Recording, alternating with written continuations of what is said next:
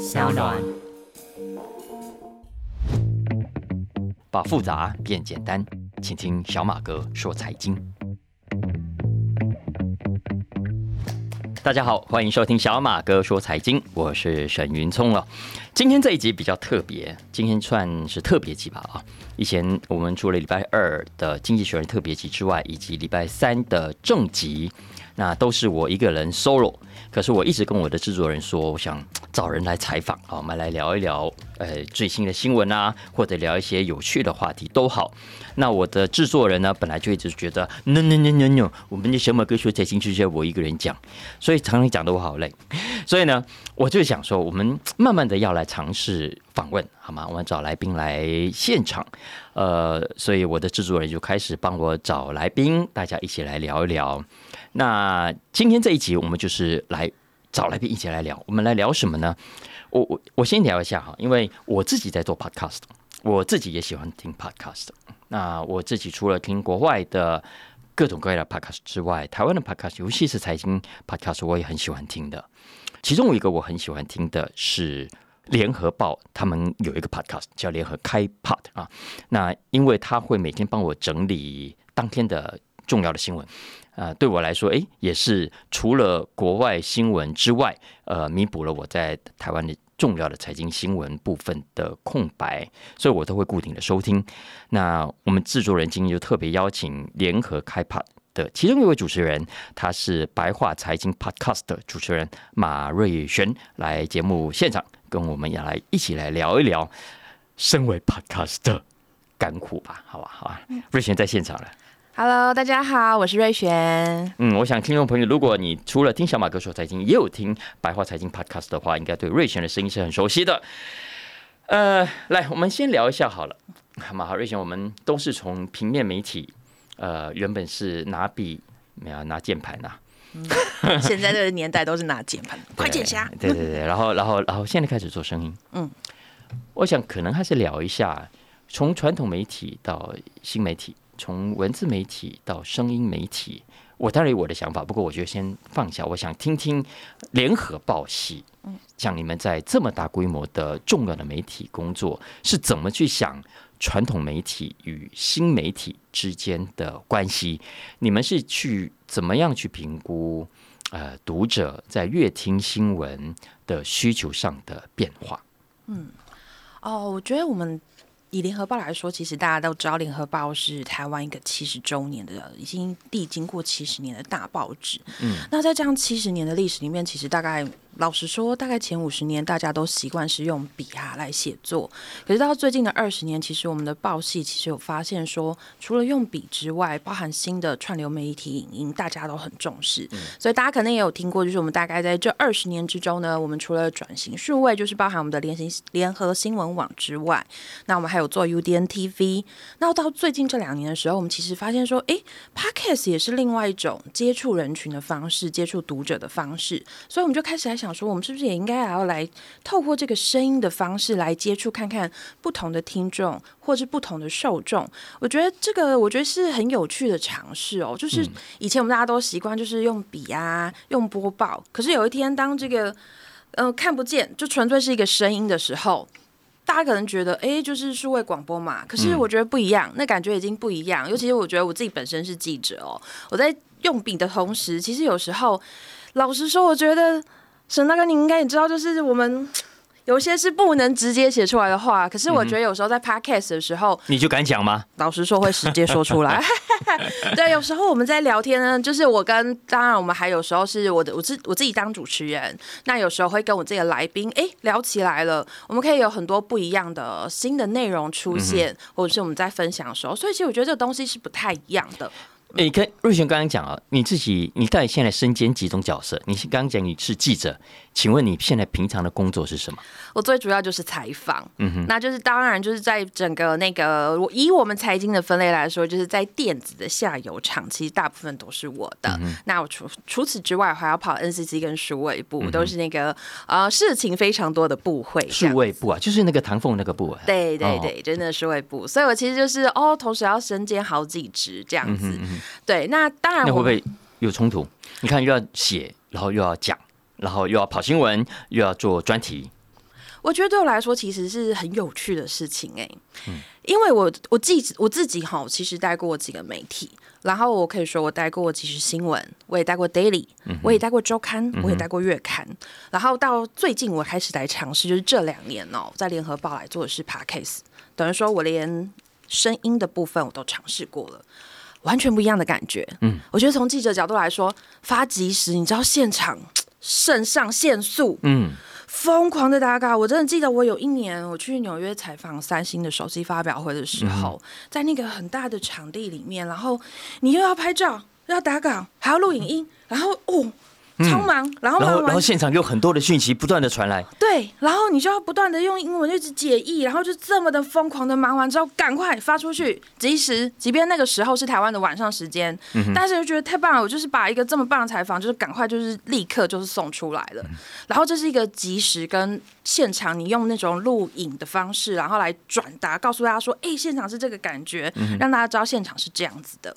那如果当我像我在，比如说大家可能知道我们有联合报数位版，我们都。所谓的会员稿的部分，他要写法的方式就是跟杂志比较像的，他要写的是一个长稿，他要从不同的观点、不同的分析角度来看同样一个新闻事件。即时新闻，它可能就是比如说今天哪一个政治人物，或是啊哪一个财经大佬他说了什么话，你要立刻帮他记录下来，立刻发出去，它是一种讯息传递的部分。然后当会员稿的服务分，你已经开始有一些分析的内容在里面，哎。但是到 podcast 又不一样喽。除了我们自己的分析之外，有时候在我们在对谈，在我的来宾的过程之中，我们在对谈这个过程，我们其实会有一些不同的新的火花，不是只有我了，还有我的来宾，甚至我们有时候会跟我们的一些听众会聊到这些事情，就说：“哎，我上次好像有一个听众跟我说了一个什么东西，然后他跟我听完我的节目之后，跟我分享了他的见解。”嗯，哎，我们就可以在节目里面又是另外一种互动。所以其实对我来说，我觉得每个东工作其实都非常有趣。对，其实瑞璇讲的重点。就是我为什么喜欢听记者的 podcast，因为我们自己跑过新闻都知道。我们我我可以告诉大家，新闻记者为什么重要，尤其是称职的新闻记者为什么重要？因为我们每个人都在家里，对不对？每个人都要工作，每个人都在上班，所以新闻的第一现场我们是去不了的。OK，那谁在新闻第一现场？就是记者。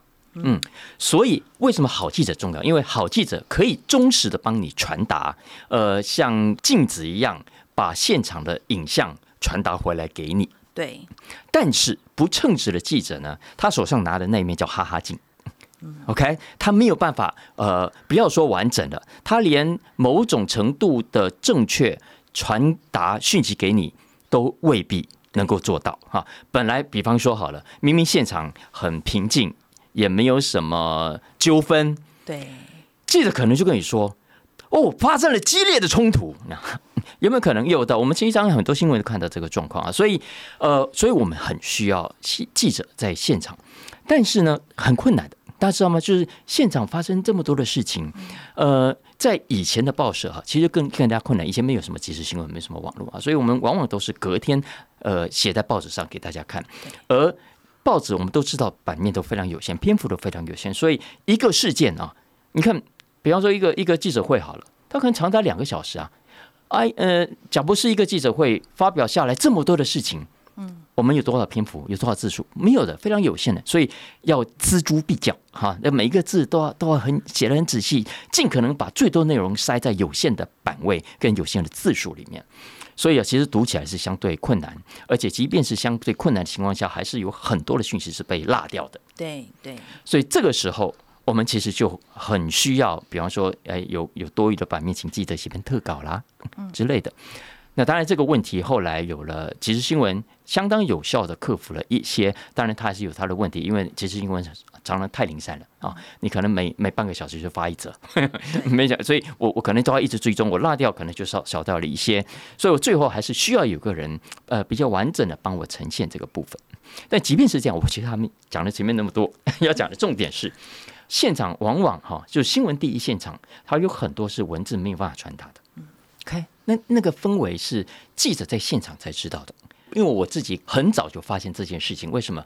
呃，刚瑞贤说他待过日报，也待过周刊，待过月刊，我自己也是待过周刊的。大家以为说啊，我在周刊，反正一个礼拜写一篇文章就好，我不用跑第一新闻第一现场。没有，我在当时都跑第一新闻现场。嗯，OK，部长开会啦，重要的的媒体发布会了，我都在现场。我只是不用隔天写新闻而已。对，但很有趣哦，我在当时啊，我就发现了，哎，怎么有时候我在现场看到的、感受到的，跟隔天我在报纸上看到不太一样。嗯，所以这个时候就变成是，我觉得我我有那个责任，呃，有某种的义务，好像应该跟读者说，no，我看到的是不一样的现场，好吗？哈。所以你刚刚讲这些就很触发我这个感觉。你现在如果有了呃 podcast，像你的白话财经 podcast，我觉得就某种程度的弥补了呃这件事情，因为你别人写下来，可能就像你刚刚讲的不方便写嘛。可是你在声声音呃你在节目里面在分享的时候，你你是不是会让我这个听众，我这个不在第一第一现场的人有一个更完整的 picture？对。而且我觉得声音有一种魔力，就当你在聊天、在分享的时候，诶，其实那个，比如说我今天去采访一个新闻现场，它是很平和的，诶，但你在跟人家聊天过程中，你就会可以描述说，诶，这个现场是怎么样的感觉，是怎么样，嗯啊，很。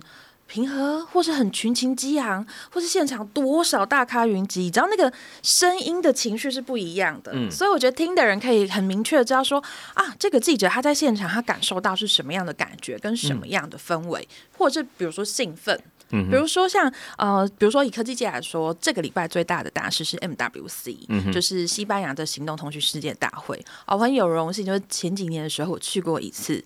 你真的在那个现场看到的东西，你好想分享给大家，尤其是像我这种就是跑科技的记者，我又觉得天哪，这些怎么可以这么新的科技是台湾没有的？可是我们其实是科技岛，嘛还接了这么多的代工。哎，其实不是没有。我们都帮这些大厂代工，只是以前也许这些厂商他们没有办法，因为他们可能做的是所谓的 B to B 的东西，所以他们不懂得说哦，如何我们要去跟消费者沟通，不需要啊，因为对他们来说，他们的客户都是企业啊，只要他的客户，比如说 Apple，比如说 Google，或是比如说其他华为等等之类，他们可以去跟消费者沟通好就好啦，我只要精进我自己的工艺就好。但我也是在那一次上面才发现说。哇哦！全世界有这么多、这么多厉害的技术，这么多的新科技，然后我们的厂商其实这么厉害。就是我发现，其实当场有很多人去有 booth，然后只是说他们都小小的，就是跟客户就是要碰面，然后聊 meeting，然后哦聊接下来的订单。可是我觉得。一次去采访完之后，其实我觉得老实说是回来是兴奋的啦。可是当然写在纸本上的时候，你就会说，哎呦，这个 MWC 今年有什么什么采访，然后就是你当然就是一个很正式的四平八稳的稿子出去。嗯嗯。但我觉得读者可能就没有办法，对不对？所以所以会不会你会不会觉得现在有了 Podcast 会让你某种程度有个出口，有一种松了一口气的感觉？有。很想跟大家分享，嗯，对，是这种感觉。然后，或者是比如说，在我们的节目上面，有没有时候会聊到说，啊，比如说最近我们在讲治安诈骗的问题，哎，我就可以去分享说，比如说我前阵子专访唐峰部长的时候，他怎么自己个人，就是他自己怎么。房价，所谓房价就是比如说还有三层的认证啊，或什么之类。那我也可以跟大家分享说，哦，比如说，呃，我不知道大家习不习惯用 Face ID，或是习不习惯用指纹辨识。那我可以跟大家分享说，如果可以的话，你确实可以使用这个，这对你的资讯安全有多一层的保障。嗯，其实我觉得这个东西可以讲之后，就可以再延伸更多我采访的内容出来，其实蛮好玩的。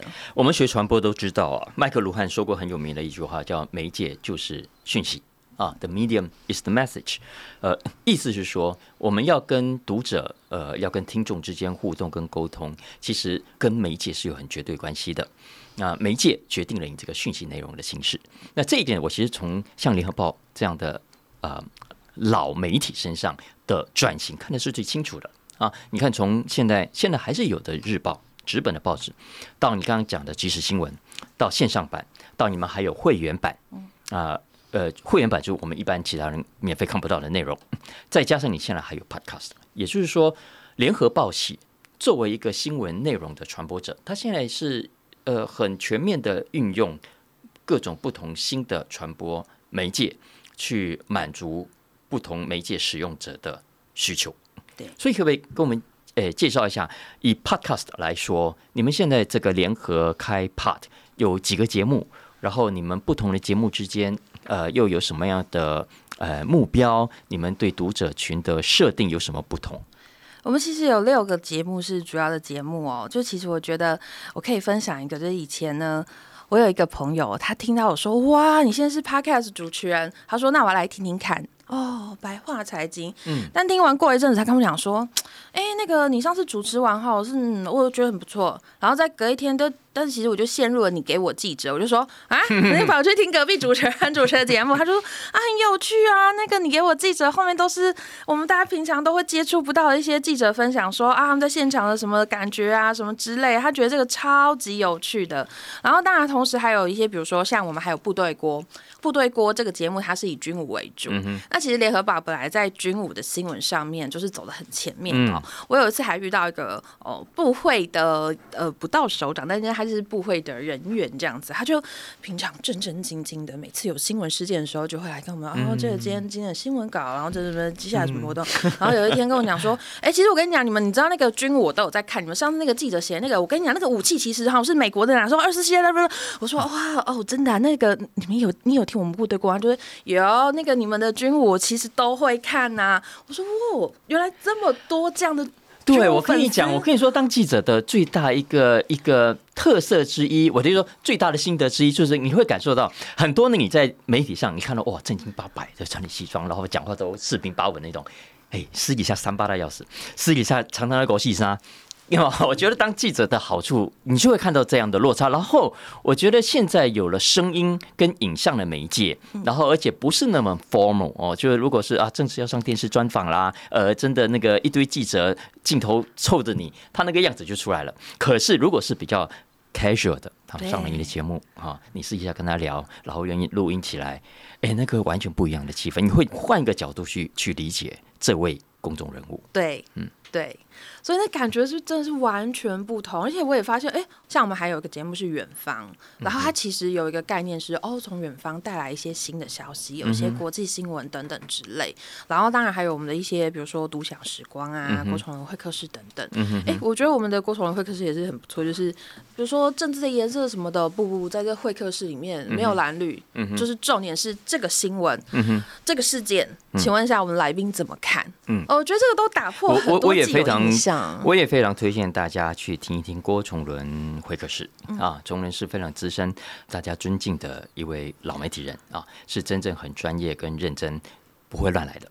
嗯，那他的节目呃有深度，呃有道理，那也不会给大家太煽情其他的事情。当然有些人可能就哎呀 boring，但 no，相信我，呃，良药有时候是苦口的。嗯嗯嗯，对呀，所以我就觉得，哎，其实我们有六个节目，其实呃，最主要这六个节目，其实每个面向都完全不一样，探讨内容也不太一样。哎，我觉得你刚刚太轻松带过白话财经这个节目，你给我多介绍一点。好，我要多多介绍我们家这些节目。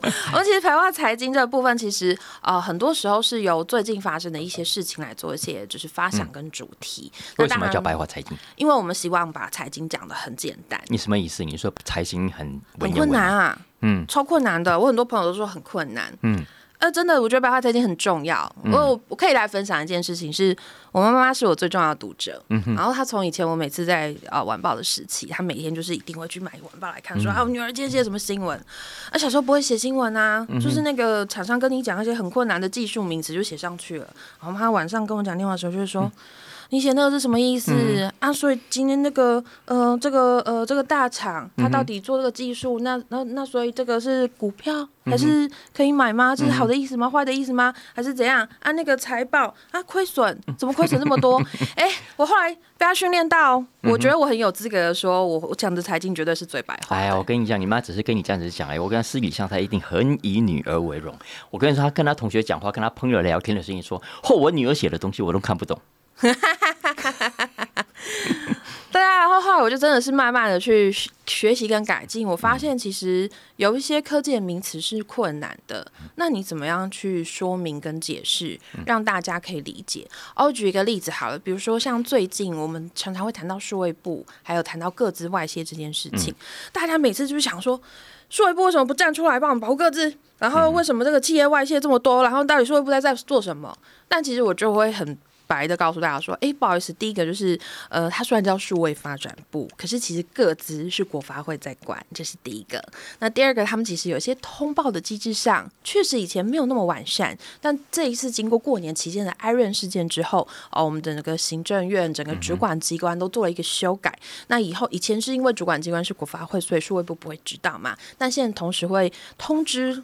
数位部，所以就这个机制改善之后，如果以后再发生各自外泄事件，那我们的政府部会就会比较清楚一些。嗯，那还有一个东西在于是说，大家就会觉得，嗯，各自外泄这个我们都觉得很害怕。那那如果企业各自外泄之后怎么办？到底怎么办？你告诉我啊！你告诉我说去通报那个 T W Cert。然后呢？嗯哼。然后大家就其实你知道，就是就是有时候就是政府部会人就会说了一堆那个名词之后，你就会说，所以这到底干嘛？但比如说我就会解释，比方说，哦，以 Aaron 这个事件为主哦，这个呃大家都知道，他其实他状况不是各自外泄是这样。其实，在我们的很多企业，不单单是 Aaron，其实我们想得到的，比如说苹果或是微软，嗯，他们其实都有一些系统上的漏漏洞。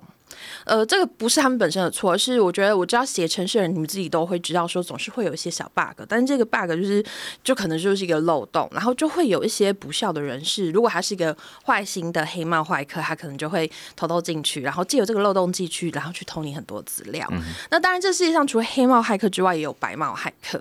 那比如说像 Iron 这个事件，他其实是白帽骇客，就是看看，哎，突然发现 Iron 这里有一个漏洞，那他在第一时间，他其实是没有偷偷进去把这个鸽子。偷走的，然后他就是。女儿女儿，什什什么叫白毛骇客啊？白毛骇客就是他只是很喜欢研究，好喜欢研究哪个企业有这些漏洞。所以他是好人还是坏人？他是好人，所以他是白色的啊，所以叫白毛。他叫白毛骇客。对，然后所以这些白帽骇客，他其实发他发现的时候，他其实第一时间通知艾瑞，艾瑞不知道，但他后来就通知了唐凤。那唐凤在第一时间就请 T W Sir 来做处理。那为什么呢？因为其实我觉得来做一个比方哦，其实当呃你发现你有漏洞的时候，其实就像一个你家嗯哼后门突然破了一个大洞，哎。你知道这个突然破一个大洞，可是有可能你没有办法及时有能力修理它，可是它又是一个很重要的事情，那怎么办呢？所以数位部它就会请来 T W Third，它会帮你用几种方式。那我用一个最简单的比喻就是。小偷要偷偷，就是看到你那远远看到一个大洞在那里嘛，小偷已经想要走过去了。嗯，他先帮你把路堵起来。嗯，你们现在没有办法修补你家后门那个洞，没关系，我先帮你把洞堵起来，让他至少不要走过去嘛。那这样就大家就可以说，哦，那我知道了。哦，T W Sir 至少可以先帮我做一些就是路上的处理，可以不用让这些骇客在第一时间就接触到我这颗洞。OK，我觉得至少。简单一点点来说明这样情况，大家就说那知道，我现在知道 T W Sir 它的重要性了嗯哼。那那有些企业可能就会放在心上，知道说好，那我知道。那可是有些企业以前不知道的时候，就会觉得说 这些部门就只是说了一堆名词，然后也不知道怎么做。嗯，对，所以我觉得其实有必要去把一些不管是科技的东西，不管是财经的东西，如何讲到让大家明白说哦，原来是这个样子。好，OK，那我知道了。你在做这个 podcast 的时候啊，你有没有有没有给自己设定一个什么样的任务或者什么样一个 mission？呃，你想要借由白话财经 podcast 这个节目，给我们这些财经小白啊，我们这些需要财经讯息的听众，什么样的帮助？我觉得就是把财经真的说的很简单，嗯，因为我觉得我后来发现。我发现其实要把财经说的很简单，要做很多的功课。嗯，你要先把这些知识性的东西咀嚼完、内化之后，你再想我要怎么把这个东西说出来，这其实非常不容易。所以我真的没有很远大的 mission 哎，我就是很简单就觉得说好，比如说资讯安全，我怎么说，说到大家懂。嗯，我觉得这就是我想要做的事情。现在很多人讲到财经，想到就是，哎，我要赚钱呐！你为什么到现在还没有告诉我可以买什么股票？哇，这问题。嗯，你的白话财经，你没有教我怎么赚钱，你不是白讲了吗？你干脆叫白讲财经算了。那我告诉你，我只能教你怎么钓鱼，我没有办法直接给你鱼。嗯嗯，真的。那我真的是觉得，其实很多人都会说，哎，可不可以告诉我那个？你可以告诉我哪一只股票最近会涨吗？我就说。你真心要说的话，其实现在市面上已经有非常多 AI 城市了。你只要去看一看你所有的那个，你知道看盘软体里面都有一个今天的热门股，过去一周的热门股，你去观察一下它所有的基本面，或者是还有它所有的那个整个的每一天的成交量等等之类。其实这个都都是可以告诉你，这些都是工具。嗯，你其实都有，但是与其告诉你这个，我不如告诉你说，看得懂基本面吗？嗯，你知道毛利的关键是什么吗？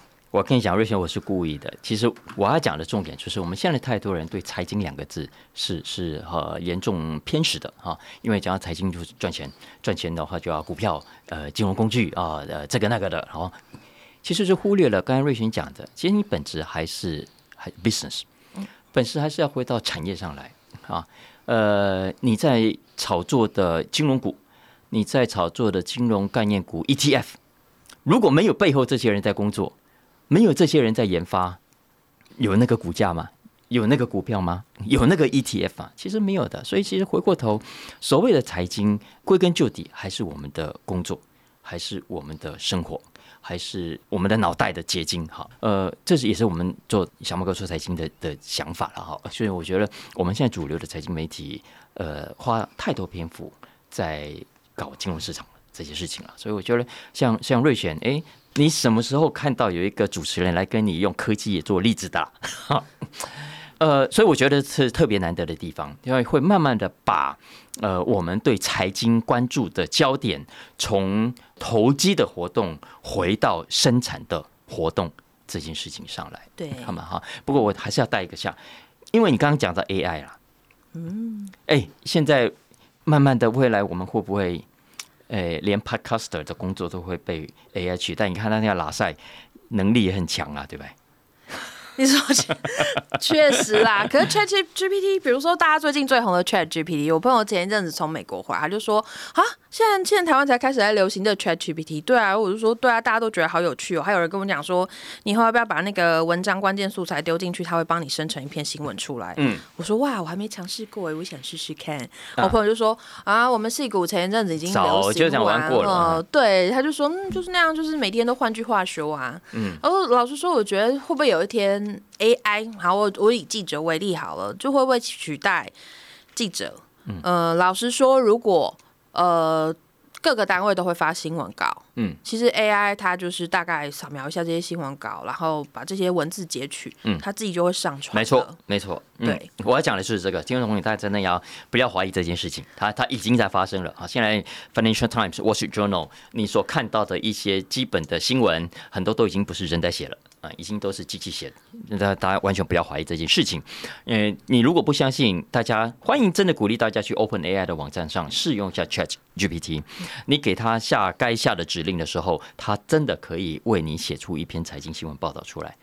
所以在这种情况底下，我的意思是说，我们现在在网络上，你你搜寻到的相关的新闻，呃，你可能都要保持某种的呃弹性。好，我我现在也不知道该怎么形容这件事情。也就是说，以前呢，我们读媒体哈，我都会觉得，我们以前都这样的相信，哎，媒体下笔。对，立德、立言、立功，下笔要很很认真、很尽责，所以你要传达事实给我，所以大家都有某种崇敬的心情去去看文字这件事情。我我不知道你们年轻会不会有这么强烈，至少在我这一代是相对，我觉得很多人还是把着这种观念没放的。虽然我们已经日复一日看到很多垃圾的文字、不负责任的报道，但是我们基本上还是宁可相信这样。但是接下来在人工智慧的时代。包括我们刚刚讲的，呃，垃圾文字哈，其实也会被 AI 吸收，所以 Chat GPT 聊出来的也可能是垃圾，因为 garbage in garbage out，我讲过了，这是 AI 的时代，我们恐怕不但没有办法避免，而且还会在进一步恶化的一个现象。所以在这种情况下，我是认为哈，我们更需要呃有人，有我们信任的人来帮我们解读。嗯所以也就是说，我今天一个苹果、三星的发布会现场好了。其实这种现场的新闻啊，呃，以后我绝对相信你不用自己这么辛苦的写稿的，你只要下指令给 AI，它可以帮你完成。它会在现场你给它录音，让它整理呃 Samsung 发出来的新闻稿，它就会帮你完成一篇。所以你的工作可能到时候不是在发这些新闻，你而是要透过在现场看完一整场之后，在你读过或者你看过这些 AI 发过的稿子之后，呃，拜托拜托，沈一松正在听白话财经 Podcast，你给他一个这个不在现场的听众一个完整的 picture，这到底怎么回事？让他可以相信。那为什么沈一中要听你？因为他相信你。啊，我所以我觉得这是未来，也不叫未来，我觉得正在发生的事情。对，我觉得这整个 AI 的时代，各行各业都在改变。那我觉得说，在呃未来，如果 AI 来临的时候，嗯，不只是记者，可能很多产业都会发生一些新的变化。嗯，那我只能说，嗯，以记者立立场来看呢，呃，我们会为各位继续坚守在第一现场，然后把那个现场最重要的事情跟第一直觉、跟那个现场气氛、跟需要跟大家分析的。介绍给大家，我觉得这就是记者最重要的初衷。没错啊，白话财经是每个礼拜四更新的，是吧？对，没错。嗯，那联合报的联合开趴每个礼拜会有六档的节目上架啊。白话财经是在礼拜四，然后我看到我手上的资料说你们什么双周年庆会啊？那是什么东西啊？对呀，我们今年两岁了。在这个浩瀚的联合报的七十周年中，我们联合开发两岁了。我们是在二零二一年的三月三号，嗯，就是这一天。感觉那个联合报系在高龄六十八岁的时候生了一个小孩，现在两岁的意思吧？对，类似这样。对，然后我们就两岁了，所以我们就很开心，就是我们有一些活动。那包含我们这六档节目，其实哦，我们都跟呃不同的。各领域的主持人 podcast，比如说我们北海财经就邀请来小马哥跟我们一起聊聊，说，哎，这个特别的内容，然后让大家都可以知道说，啊。哇，我们有新的来宾，然后有新的啊内容进来这样子，嗯，然后我们同时也有我们自己的双周年庆的活动，就是呃我们会欢迎大家可以就是呃来到我们联合报的数位版，那其实我们有一些订阅的抽奖活动，那欢迎大家也可以来跟我们一起来看看，也跟我们一起来庆祝我们的两岁生日。嗯，所以我到网站上去呃找联合报 UDN 数位版。就可以参加这个活动了，是吧？对对对，没错，欢迎大家都可以来听听看我们的联合开趴，因为我觉得很有趣。然后当然，呃，我们时间都不长，大概都是抓在三十分钟左右的一个节目的时间长。那所以其实我有很多朋友说，哎，他们在开车的过程中，其实就哎看到一个什么样喜欢的主题，就点进去，在这个通勤的过程中，他们觉得嗯这个时间长什么都很不错，然后也觉得有些内容哦，当然不只有我们白话财经，然后当然还有一些呃其他的，比如说你给我记者或部队锅，他们在这个。过程中，哎，在这个原本就是在通勤过程中，你可能会因为交通很烦躁，可是有这样声音的陪伴，其实他们也觉得也很不错，所以我们也欢迎大家来跟我们来收听看看我们的联合开趴，我觉得很有意思。嗯，最后啊，可不可以请你再跟我们，因为你自己在做财经 podcast 啊，可不可以跟我们来推荐几个你自己平常也在听也会推荐的财经类的 podcast？当然，首要就要推小马哥，是不是？对哦，我其实有听过您的那个谈经济学人这部分，我是真的蛮喜欢听，因为其实老实说，那个经济学人，呃，我必须说我。不可能每一次都把这个整个英文版的内容这样看完，嗯嗯所以我真的很感谢您，就是有这样子一个分享的时间。是啊，谢谢。但不过我重点真的不是我啦，真的是我觉得呃，我是认真的。我们自己在做媒体这件事情，那我们要做的是服务。我觉得就是我今天邀请你来的想法也是一样。我觉得大家都要一起把好节目给做好，然后一起帮读者推荐好的节目。这样大家才会吃到有营养的东西，这样才比较少去接触那些垃圾。真的，我这样讲有没有讲的太直接？不，anyway，所以好了，还有没有什么最后要补的？没有了，谢谢谢谢小马哥。好了，今天非常谢谢白话财经 podcast 的主持人马瑞轩，我们谢谢瑞轩，谢谢谢谢大家。以上就是我们今天的小马哥说财经的。特别急啊！大家如果喜欢的话，帮我评分五星，按下订阅。如果有任何相关的需求，也欢迎透过文字栏讯息里面的粉砖连接来跟我们互动哦。下次见，拜拜，拜拜。